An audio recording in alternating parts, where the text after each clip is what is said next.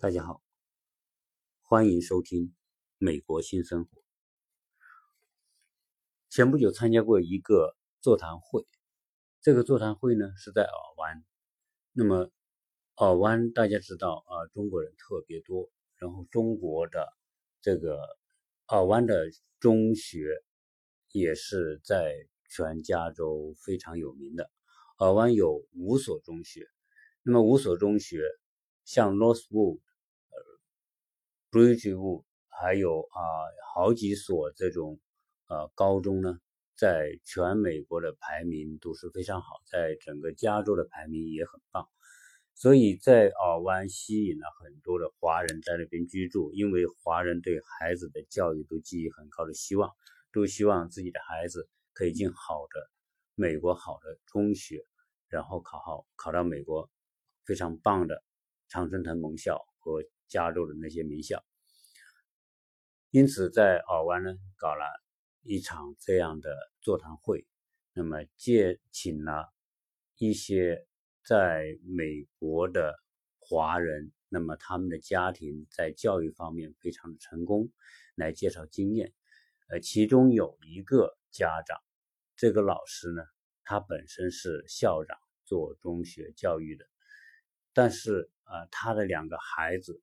啊，都非常成功。他介绍他两个孩子，一个呢是医学博士，一个呢是一个女儿呢是哈佛大学毕业的，而且他的女儿和国家主席的女儿甚至啊是同一个班的同学。啊所以这个啊非常有有意思的是，他把美国的教育的一些思路。方法以及他个人的一些经验，给大家做了一些分享。在我看来呢，他是一个非常典型的，呃，融融入了中国父母的情节，以及结合了美国教育的这种状况，给出一些华人孩子啊走向成功、进入名校的一些思路和方法。呃，当然，我也不认为说啊，他的思路和方法一定是适合每一个家庭或者每一个孩子，但是最少呢，他给出了一个思路，就是中国中国的父母一定是望子成龙、望女成凤，所以没有哪一个父母说，呃，我来美国不希望自己的儿女的教育是是成功的，呃，但是呢，在美。教育和中国教育在观念和理念上，以及在人才培养的体系上有非常大的差别。好像我在前面的一些节目里面都讲过，美国的中学教育、大学教育以及美国大学录取的标准和条件，以及他们选择优秀学生的方式和方法，都和我们国内有非常大的区别。所以这个。节目，那么我就想了放一段录音，这段录音就是我们说的这个成功的妈妈，她介绍她自己是如何教育自己的孩子，那么同时啊也介绍了她的孩子，呃在工作当中是如何去做，用什么样一种理念去参与社会竞争，如何去通过付出来获得。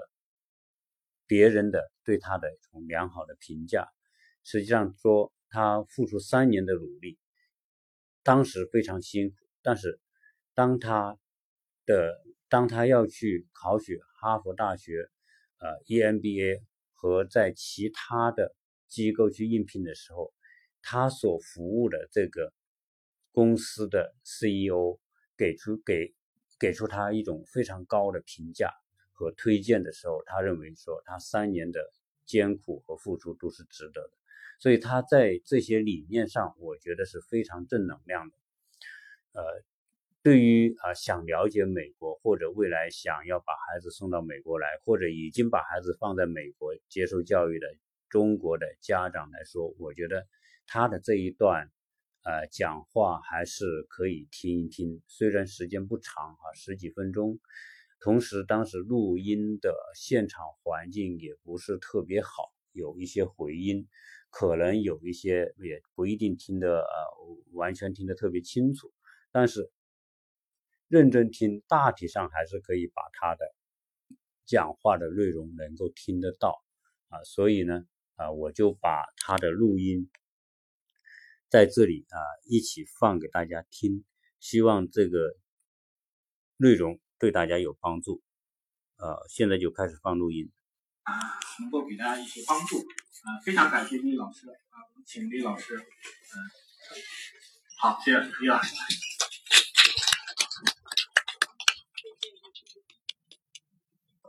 好，嗯，今天呢，感谢我们威廉为我们提供这么一个，嗯，嗯，下午的晚会啊，让我们，嗯，家长和学生都有机会来学习怎么样是够。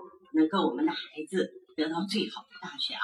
我简单讲一下，那个威廉已经讲了，我自己是上海，九岁呢就考入了中央音乐学院，然后呢到美国来已经三十五年，有一个女儿，女儿呢现在是二十四岁，她的经历呢就是是在公立学校上的，她 Solo High School 毕业的，他的嗯，他说了不知道你们知道吧？就是在就是。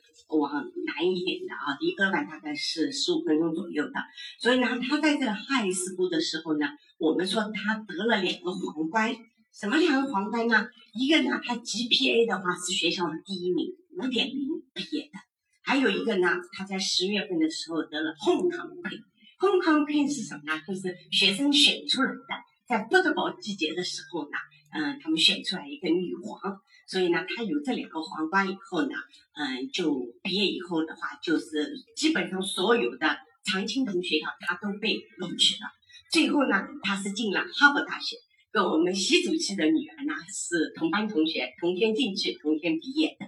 然后还有个儿子呢，是也是这里公立大学毕业的。毕业以后呢，他去了那嗯嗯 UCLA，现在呢是嗯医学博士。是呃，就是大脑专科的医学博士，嗯，那我在这里呢就想分享一下我自己的培养孩子的经验啊。我觉得人的话生出来如果是身体健康的话哈，都有一个愿望呢，就是说我们现在家长呢，就是说我们在这里对不对？怎么样把我们孩子培养好？当我在孩子很小的时候，我看到哪个学生那个嗯妈妈的孩子上哈佛去的话，我肯定是拦住他。哎呦，你停下来，给我介绍一下经验好吗？你的孩子是怎么进入这个哈佛门槛的？有小时候的时候，但是因为我们女儿儿子呢，我生下来就在说，哎呀，我们一定要让他上哈佛和斯坦福上这个名校。所以呢，我经经过这么多年的经历以后呢，我觉得吧，这个梦想是都可以实现的，只要你一步一步的去做。所以呢，我现在分分期的讲解，很快的讲几点啊。如果你们家的小孩是是呃，就是如果要得到这个达到这个目标的话，确实要从小开始，从高中的时候已经有点晚了，但是还是可以努力的。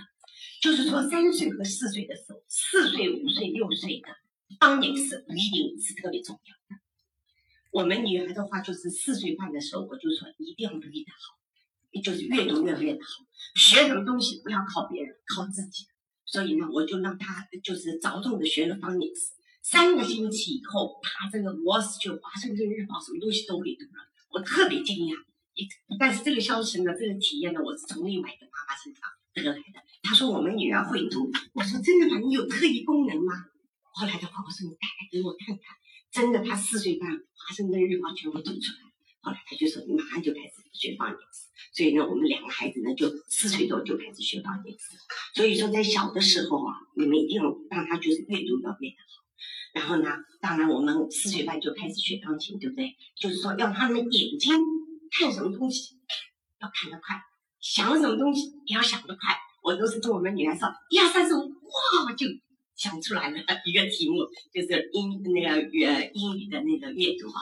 所以这也非常好，就是想得快，看得快。然后呢，一步一步的去做。然后呢，这个阅读的话，你们不要不要觉得，呃，一天两天我没读好，算了算了就不行，一定要坚持啊，每天十分钟，每天十分钟，这样坚持，坚持到七岁的时候，他们根本不需要你的。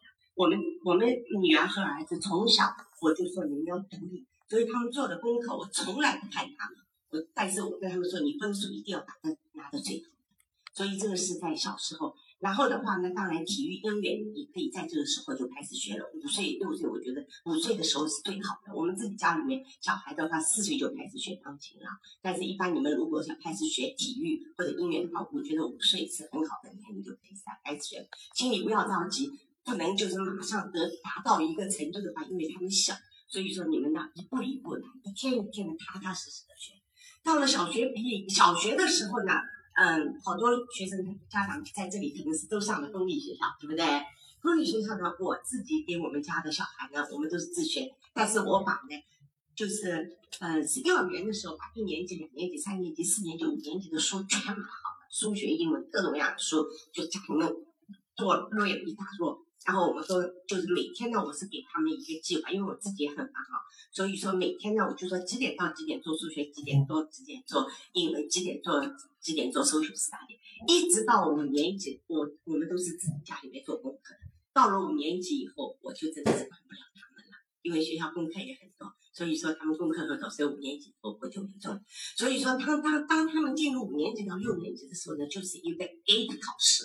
如果你们就是想让自己孩子如果考到呃好的大学的话，我觉得这 A P 考试很重要。所以说你在这三年级的时候一定要培养，四年级好像就进去了。然后到了初中以后呢，他们就分班，快班慢班。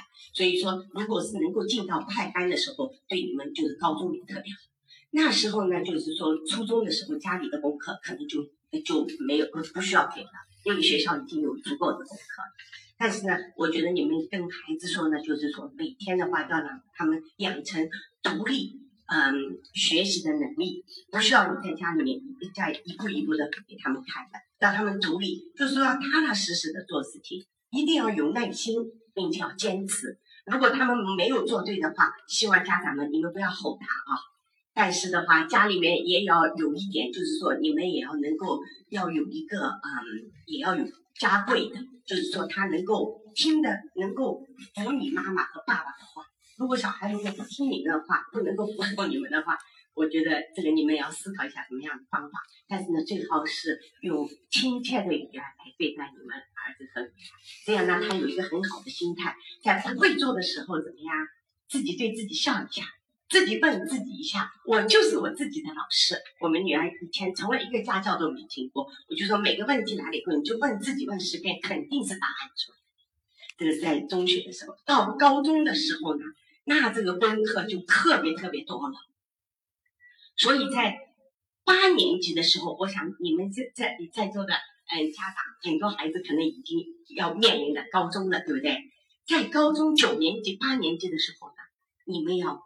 有一个就是规划一下，我是在八年级的时候把九年级、十年级、十一、十一年级、十二年级的课全部像地图一样排好了，就是说怎么样能够得到学校的第一名，GPA 得到 five point zero，就是说怎么样 reach 这个我我就全部安排好了，因为学校的汤先生不一定会给你。所以我就是也没有人跟我讲过，我们因为有有点，我就是在以前教学三十五年，有点经验，所以说很关键的一点就是说，你们一定要 plan，在三年级的时候呢，为了要拿高 GPA 呢，最好就修那 AP class，不要修那个不是 AP class，这样会把你们的分数拉下来。学校 counselor 可能不会跟你们讲，所以你们一定要关注这一点啊！在八年级就快结束的时候，一月份、两月份的时候要申请，嗯，中学的时候九年级的时候把那个规划就要规划好，嗯，这点是非常重要的。嗯，然后呢，在大学申请的时候呢，就是看每个人的，嗯，你们的 goal 是什么，目标是什么。如果是嗯申请那个 Ivy League School 的话。嗯，确实，在一年级的时候，就九年级的时候要做好准备啊。这里面，我们我是一个那个嗯那个康师傅都没听过，我们是自己做的，因为我觉得可以根据我们自己的嗯那个目标来定。但是呢，在这个同时，就是说你们这个 SAT 的话一定要考得高。然后呢，在这同时呢，就是课外活动呢，嗯，要有方式的做那个计划好。但是呢，SAT 和 GPA 这个是最关键的，所以说暑假的时候呢，嗯，我觉得可以晚一点啊，晚一两个星期。但其他的时间呢，如果你们看自己的孩子，如果需要补课的话，应该在暑假的时候补。但是最重要一点的话呢，你们就是家长呢，你们要认识自己的孩子。我就跟我们自己的孩子说，你前面好像有一个镜子，你要看得到自己，自己什么地方弱就补弥补一下，自己什么地方强就少花点时间。那孩子有的时候小，不得不太懂。所以说，你们这个家做家长这个在这个时间，对不对？就是说，凭你们的自己的生活经历，也可以做点研究。你们要自己看得出自己的孩子哪一方面是强，哪一方面是弱点。弱点的话，就赶快要弥补一下。然后呢，这个高中生的话啊，很多高中生的话，就是说你们一定要警惕一点。嗯，有的时候不是特别的负责和教什么功课，不是特别的准时。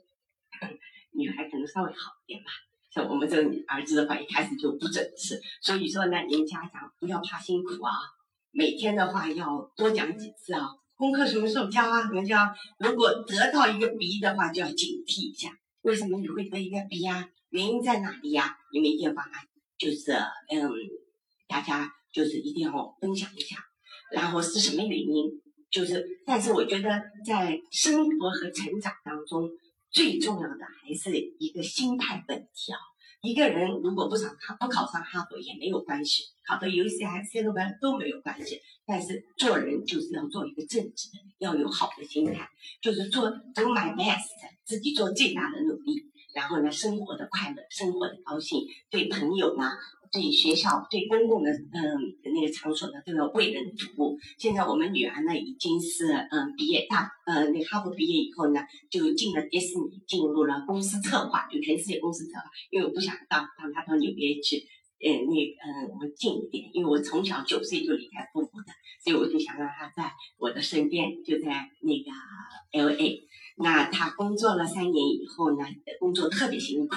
他工作的时候，他说我不跟别人计较，那个我的 boss 要叫我做什么，我就冲他第一个，我去做好。他说，所以呢，后来这个第三年以后呢，这个 CEO 的话对他特别好，说你要不要去？他就进了哈佛的 MBA 了。现在是今年呢是第二年。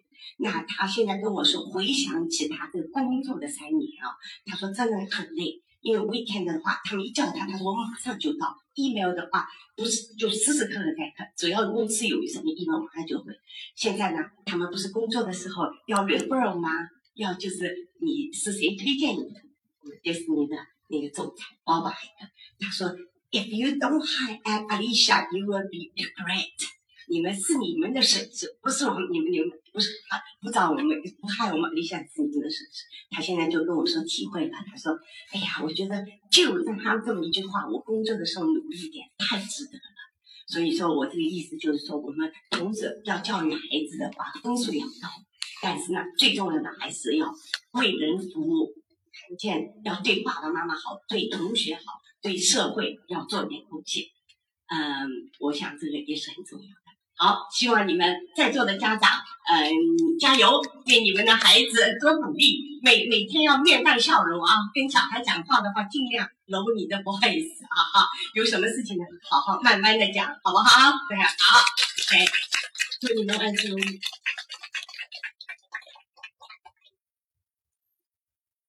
好，这一段呢，就是这一位成功的妈妈她在教育孩子当中的心得。和感受，呃，我觉得，呃，应该是有很多方面是值得我们去思考和反思。当然，这里面，呃，我们也可以看到，他和美国的纯粹的美国家庭的教育还是有不同，因为他的目标非常明确，要让孩子进非常好的大学，所以从四岁五岁就开始做规划。当然，这个啊是要费付出非常多的。当然，本身也要孩子非常的优秀和配合。有时候呢，我们中国人往往会走入到另外一种状态，就是啊，父母的心愿很高，但是孩子并不想，不并不喜欢，那么变成说啊，强扭着孩子去做父母要的事情，而不是孩子要的事情。那么孩子孩子表现出来那种无奈，那种那种不开心。